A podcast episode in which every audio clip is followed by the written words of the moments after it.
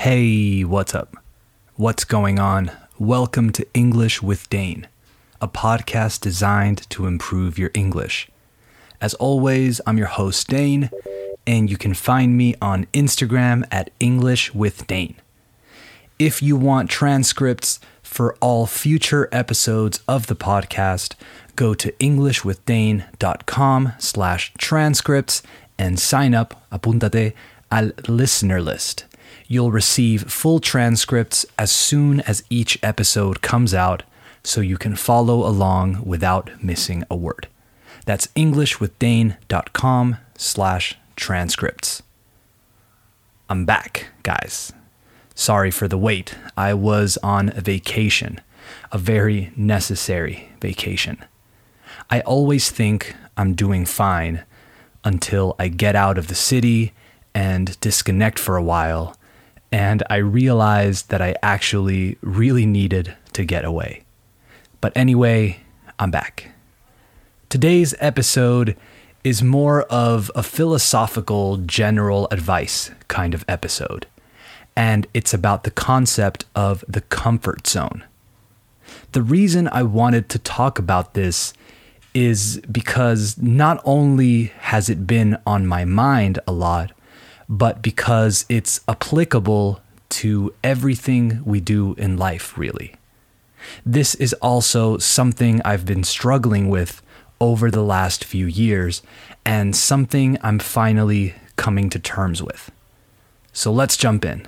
You are listening to episode 112 of English with Dane. Hit it.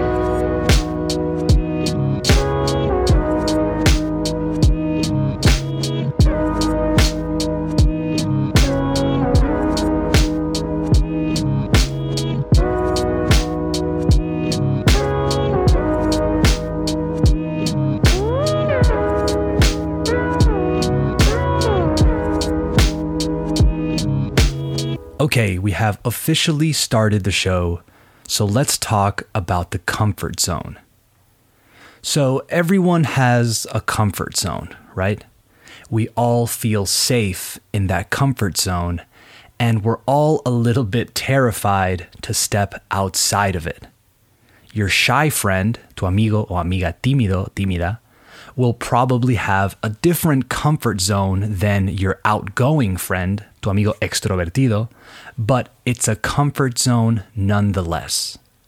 Your shy friend might dread the idea of speaking to a new group of people, while your outgoing friend wouldn't think twice, no dudaría, wouldn't think twice about engaging. To dread, by the way, spelled D R E A D, means to anticipate with great apprehension or fear, miedo. Maybe someone who is shy would dread giving a presentation in front of his or her peers or colleagues. Someone who is very outgoing and sociable might dread something like a time of the year in which friends are all away visiting family and they have to spend time on their own, which an introvert might really look forward to. The point is that whether they are similar or not, we all have a comfort zone in which we feel safe and, well, comfortable. I'm now coming to terms with the fact that comfort zones are slow killers. They slowly drain our power, so to speak. The longer you stay in that comfort zone, the more comfortable it gets, and the more we struggle to break out. I've struggled with the whole comfort zone thing a lot in my life, I think. For the longest time, I didn't eat certain foods, I didn't try new activities or challenges, and when faced with the opportunity to speak a new language, I've shied away. I've become timid in the moment and haven't jumped in. It's like the moment was too big and I didn't want to look stupid. For me, that's the big one looking stupid, appearing ignorant in front of people. It's an insecurity of mine. So I stay within the fields in which I know I have skill or knowledge.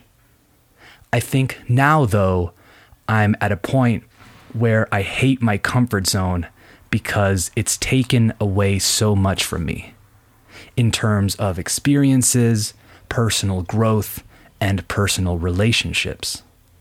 I think if I had just dived in, si me hubiese tirado a la piscina, I would feel better about myself and I would have enjoyed life more. I'm not saying I haven't enjoyed life because I have, but I could have been enjoying it more. Quick story. So, I went to Mallorca recently, just got back this week. We went to visit some friends, explore some calas, etc., as you do when you're in an idyllic place like Mallorca. The last three days, we went to visit our friends who live in a beautiful, remote town in the mountains, but next to the beach, of course. Our friends are really into swimming in the ocean, snorkeling, spearfishing, diving, etc. And although I've always been a strong swimmer, I'm more of a city boy, so I've mostly done my swimming in pools. I knew that going out there, we were going to be doing some of those activities. Now, before we got there, I was actually kind of nervous and quietly freaking out a little bit ante la idea de going snorkeling, interacting with marine wildlife, open ocean, etc. I was excited about the trip, but kind of dreading the activities. I know that some of you are listening to this thinking, come on, Dane, it's just snorkeling. What's going to happen? You're going to see an octopus touch a fish? Big deal. And you're right. I think what was the biggest stress factor for me was just doing something new that I wasn't good at and thinking of all the million things that could go wrong. What if there's a bunch of jellyfish and they all start stinging me? What if I swim too far out and get caught in a current? What if there's a shark? What if I get tired and I don't have the energy to swim back to shore, etc., etc. So the day came, we went down to the beach, we put on our snorkeling equipment, and I slowly got into the water, determined not to show anyone that I was actually nervous, scared even, intimidated by the moment. Oh, and also, we were told that there were jellyfish around, medusas or malaguas or agua viva or whatever you call them in your home country. Great, I thought. Now I'm freaking out. Then, as I was swimming along, following my friend Andrew, who seemed to be fearless, I saw one. I saw a jellyfish a few meters away from me, and I felt my heart race. I knew I was okay. I just had to avoid it and relax and keep going. So I did. Then I saw another one, and another one, and another. I thought to myself, okay, just keep your cool. Don't freak out. So I just concentrated on following my friend further out and just trying to enjoy the moment. After all, it's snorkeling. It's supposed to be a fun, beautiful experience. After a few minutes, I felt much better. I felt at ease, tranquilo. I started really enjoying the underwater scenery, the feeling of flying in the water and being in an alien world. Then my friend Andrew pops his head out as we're getting a little further, and he says, Hey Dane, I think we're heading into infested waters now. And he smiles like a psychopath, fearless. And I was jealous. I had two options turn back and swim back to shore, like, okay, that was cool, but enough excitement for today. Or follow him further out into the jellyfish waters and just face that moment head on. I knew I would be disappointed in myself if I turned back, and the current was basically non existent, so I thought, fuck it. Let's do it and see what's up.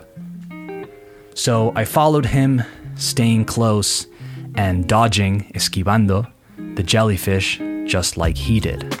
It felt a little bit like The Matrix because we were like suspended in midair, dodging these little, brainless yet intimidating creatures. Pretty soon, Andrew was further away, and I was just on my own, swimming under rows, filas, of jellyfish, trying to get to a clear space. After another minute or so of not letting panic take over, I realized that I was in fact doing it.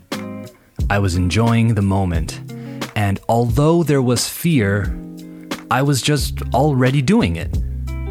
After a while, I swam back to shore, climbed up on some rocks, and just had a quick personal moment of reflection. I was so proud of myself. I know it might seem stupid to some of you who snorkel every summer and grab jellyfish with your bare hands and whatnot, but for me, it was such a great feeling, a feeling I hadn't felt in a while.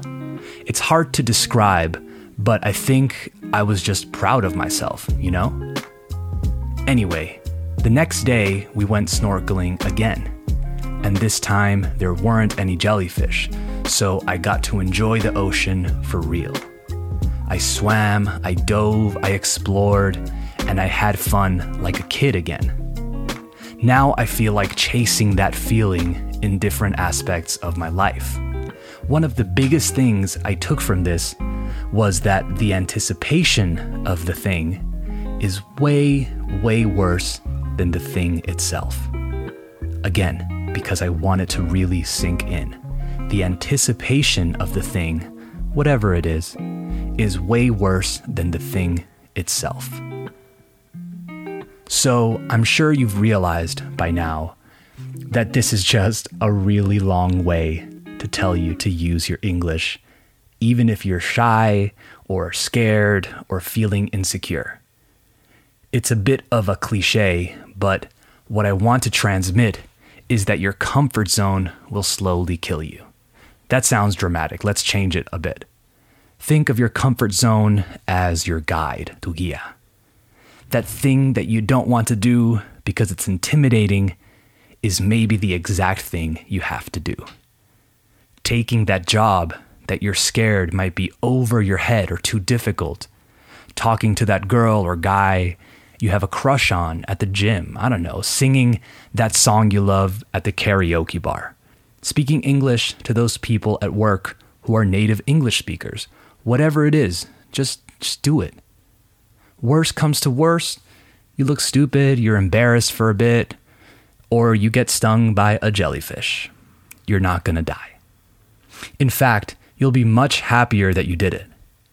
And just that will help build confidence in yourself, self esteem, and you'll soon be in a better place than you were before. Fuck your comfort zone, you know? You decide what it is that you want to do. That's it. I hope this helps because most of my students over the years have dreaded speaking to other people in English. And what good is knowing a skill or a language or whatever it is if you don't actually put it in practice? Think about it, come to terms with your insecurity, and just dive in. Okay, that's it for this episode of English with Dane. Thank you for listening. I hope it helped.